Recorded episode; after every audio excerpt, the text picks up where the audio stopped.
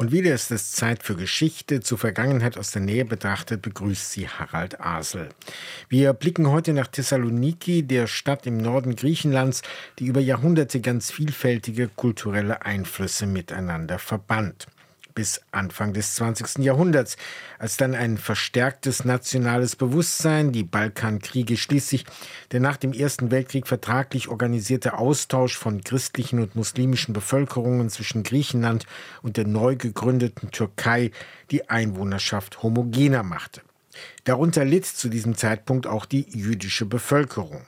Doch erst mit der deutschen Besatzung im Zweiten Weltkrieg und einer Ausrottungsstrategie schien jüdisches Leben in Thessaloniki an ihr Ende gekommen zu sein. Ein jüdisches Leben, das hier seit dem Römischen Reich existierte und vor allem nach der Vertreibung der Juden aus Spanien 1492 viele Impulse aus dem Westen des Mittelmeerraumes aufnahm. Jetzt sucht Thessaloniki verstärkt seine Geschichte. Und dazu gehört auch ein wiedererwachtes jüdisches Selbstbewusstsein, wie unser Korrespondent Moritz Pompel zu berichten weiß. Rina Riva ist 84. Sie steht an der Platia Eleftherias, dem Platz der Freiheit. Er ist nicht viel mehr als ein großer Parkplatz vorne am Meer im Zentrum Thessalonikis. Nur in einer kleinen Ecke erinnert eine Bronzeskulptur an das, was hier passiert ist. Ein siebenarmiger Leuchter, geformt aus menschlichen Körpern, die in Flammen aufgehen. 1942 haben die Nazis am Platz der Freiheit die gesamten jüdischen Männer der Stadt zusammengetrieben und öffentlich gedemütigt. Ein Jahr später, ab März 1943, deportieren die Besatzer fast die gesamte jüdische Bevölkerung. Eine von ihnen, die Holocaust-Überlebende Rina Riva, damals vier Jahre alt. Ich fühle mich manchmal schuldig, dass ich selbst kaum Erinnerungen habe. Damals bin ich nach Bergen-Belsen gebracht worden. Mit meinen Eltern und Großeltern und dem Bruder meiner Mutter. Ich erinnere mich an das Gefühl, ich hatte ständig Angst. Mein Vater hat mich unter seinen Arm gesteckt. Jetzt ist Rina Reva zum Freiheitsplatz gekommen, um mit rund 2000 weiteren Menschen zum alten Bahnhof zu ziehen. Dorthin, wo damals rund 50.000 Menschen in Waggons gepfercht und in die Konzentrationslager nach Polen und Deutschland gebracht worden sind. Am Bahnhof erinnert eine kleine Infotafel daran. Ein Stück weiter, die Gleise stadtauswärts, soll das griechische Holocaust-Museum gebaut werden. Die Prozessionsteilnehmer halten Luftballons in der Hand. Darauf steht Proteg Sana, nie wieder. An ihren Jacken haben sie sich gelbe Blumen gesteckt. Eine blühende Umdeutung des Judensterns von damals. Wie schwer sich Thessaloniki lange mit seiner eigenen Geschichte getan hat, das hat Rina Reva selbst erfahren. Sie gehört zu den knapp 4% der Verschleppten, die das KZ überlebt haben. 1945 kommt sie zurück in ihre Heimatstadt. Wir waren nicht sehr willkommen. In der Schule wurde ich zur schmutzigen Jüdin erklärt. Für jedes kleine Problem. Wenn ein Stift gefehlt hat, das war immer meine Schuld, weil ich eine schmutzige Jüdin war. Dabei ist Thessaloniki früher so etwas wie ein Melting Pot gewesen. Ein internationales Handelszentrum mit Juden, Muslimen, Christen. Sie haben friedlich miteinander gelebt. Die meisten Juden waren um 1500 aus Spanien geflohen und hatten sich hier angesiedelt. Sie waren entscheidend für das wirtschaftliche Leben der Stadt, im Hafen, auf den Märkten. Bis 1912, als Thessaloniki griechisch wird, haben sie den Großteil der Bevölkerung ausgemacht, sagt die Historikerin Rena Molho. Sie zeigt auf eine Markthalle. Hier haben sie Hühner verkauft und ihre Waren angepriesen. Auf Spanisch. Sie haben alle Spanisch gesprochen. Es war wirklich, als ob die Stadt ganz ihre wäre. As if the city was theirs. Der Niedergang beginnt 1917. Ein Großbrand zerstört das jüdische Viertel, inklusive vieler Synagogen, Bibliotheken und Schulen. Griechenland will in dieser Zeit vor allem eines sein, griechisch. Die Juden werden zur ungeliebten Minderheit, auch weil in der Stadt rund 100.000 griechischstämmige Flüchtlinge aus der Türkei aufgenommen werden.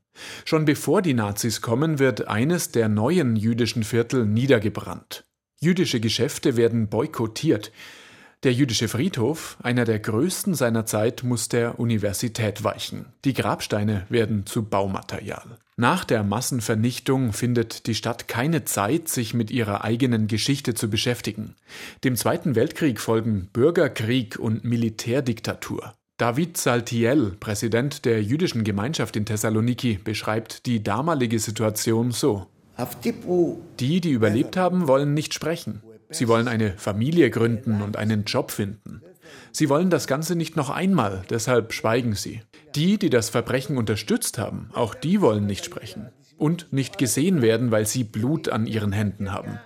Das beides kommt zusammen.